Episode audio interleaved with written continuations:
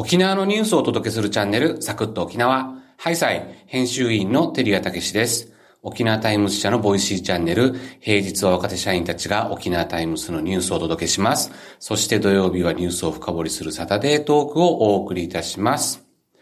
はい、早速解説していきたいと思います。まずは沖縄タイムズ紙面から紹介します。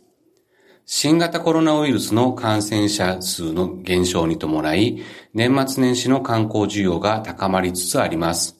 リゾートを中心に年末年始の稼働率が80%から満室になるまで回復を見込むホテルもあるほか、ある航空会社の年末年始の沖縄発着路線の予約はコロナ禍前の7割で前年実績の5割を上回る予測もあります。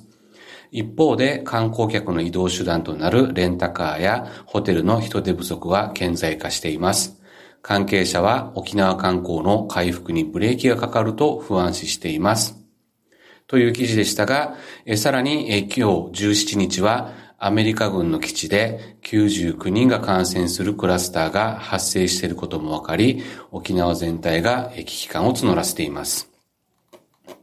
という内容でした。航空関係者によると、年末年始の沖縄発着路線は、堅調な予約を見込み、コロナ禍前と同規模の便数を確保する会社もあります。主力の東京路線では増便する会社もあり、関係者は GoTo トラベルが始まればさらに需要が伸びてくるだろうと予測しています。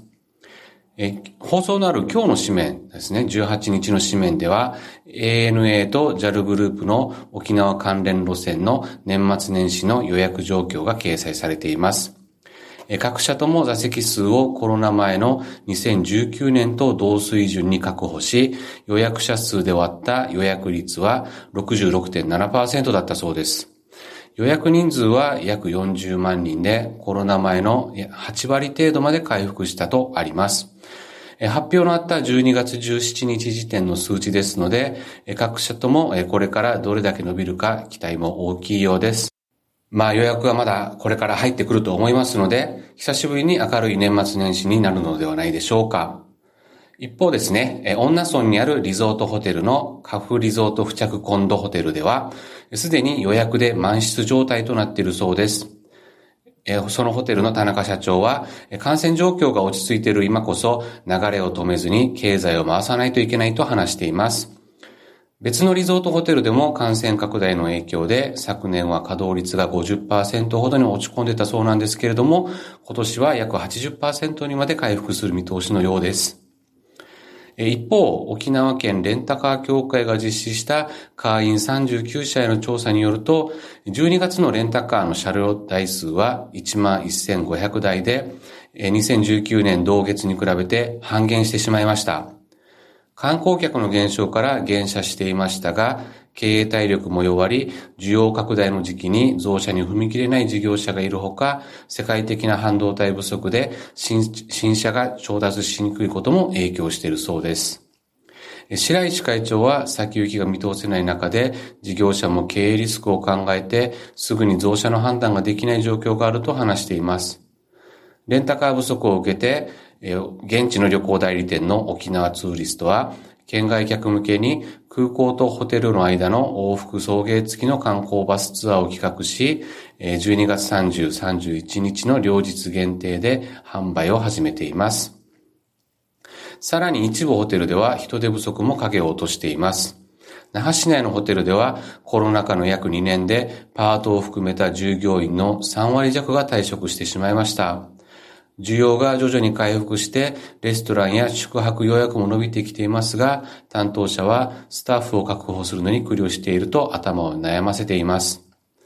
業界関係者はコロナ禍で観光インフラが傷ついている、需要が戻ってもレンタカーやスタッフの不足など、すでに受け入れが困難な事態が起きていると話しています。えー、さらに驚異的なのが、えー、沖縄本島北部の近町にあるアメリカ軍基地のキャンプハンセンで海兵隊員99人の感染が起こったクラスターです。12月17日にアメリカ軍が公表しました。えー、本日紙面の、えー、放送日のある本日の18日紙面の沖縄タイムスでも一面で大々的に報じています。えー、よく読んでみると、えー、今月初旬にアメリカから本、アメリカ本国から移動してきた部隊が、えー、部隊の中でクラスターが起こったようです。まあ、民間空港は使わずに嘉手納基地を使っていますが、アメリカ軍は日米地位協定で日本側の権益は適用されていません。キャンプハンセンではアメリカから入ってきた場合は14日間の隔離措置が取られているそうで、今回のアメリカ軍の公表でも隊員は行動制限に置かれており、基地外の地域住民との接触はないとしています。ただ、基地には沖縄の人は立ち入れませんので、どのような措置が取られているのかはわかりません。なので、地元の不安は、不安は募っています。で、17日には同じ基地で働く日本人従業員のオミクロン株感染も確認されています。ただ、やっぱこれもクラスターとの関連は分かっていません。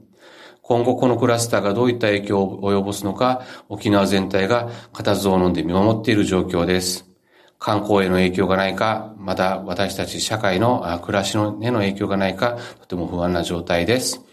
一刻も早い真相究明を、解明を、え期待しています。エンディングです。はい、えー、実はですね、今日はあのデスク業務明けで、もう今収録時間午前1時前になってます。デスクって夜勤なんですけれども、えっとですね、あの記事の、あの、その日の紙面の記事のメニューを、えー、記者から聞いて、で、あの、トップとか肩とか腹とかって言ってですね、あの、優先順位ですね、記事を大きく見せる優先順位を決めて、1番手、2番手、3番手っていうふうに決めて、ベタ記事まで全部決めた上で、調整会議っていうデスクの会議に測って、そこで決まった紙面の内容を、に合わせて、今度は記者たちが書き上げた原稿をチェックして、整理部っていうレイアウトする部署に回していくという、中間の作業をする、業務をする、ところなんですけれども、あの、今日は僕も経済面を担当して、経済記者たちが書いてくる、あの、川野さんとか、えっ、ー、と、又吉浅香さんとか、いつも登場してくるメンバーの記事を、え、相手に頑張っていました。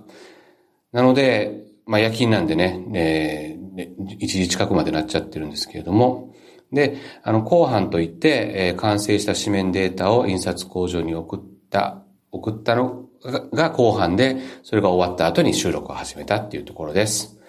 ですね。で、あの、この後半がですね、終わるともうどっと疲れが来るんですよ。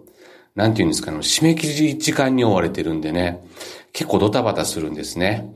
で、記者の皆さんがね、パパッと早く出してくれるとスムーズに行くんですけれども、ちょっとね、やっぱ、あの、取材に難重したりとか、記事書くのにちょっと難重したりとかすると、ちょっとずつ遅れていって、積もり積もって、僕に回ってくるっていうね。辛い役割もありますが、えー、毎週一回そういうデスク業務やってて、今日も、えっ、ー、と、無事終えたという、えー、安堵感でやってます。まあ、ランナーズハイ的なテンションで、えー、収録も乗り越えてきました。えー、また来週も、えー、頑張ってデスク業務頑張っていきたいと思います。はい、えー、最後までお聞きくださりありがとうございました。今日取り上げたニュースは沖縄タイムスのニュースサイト、沖縄タイムスプラスでお読みいただけます。チャプターにリンクを貼っていますので、気になるニュースをぜひチェックしてみてください。それではまた来週から、月曜から金曜まで沖縄タイムスの若手社員がニュースをご紹介し、土曜日は経済ニュースを解説していきます。来週月曜日の担当は岸本啓太さんです。皆さんぜひ聞いてみてください。一平二平デイビタン、またんちちみそうりよー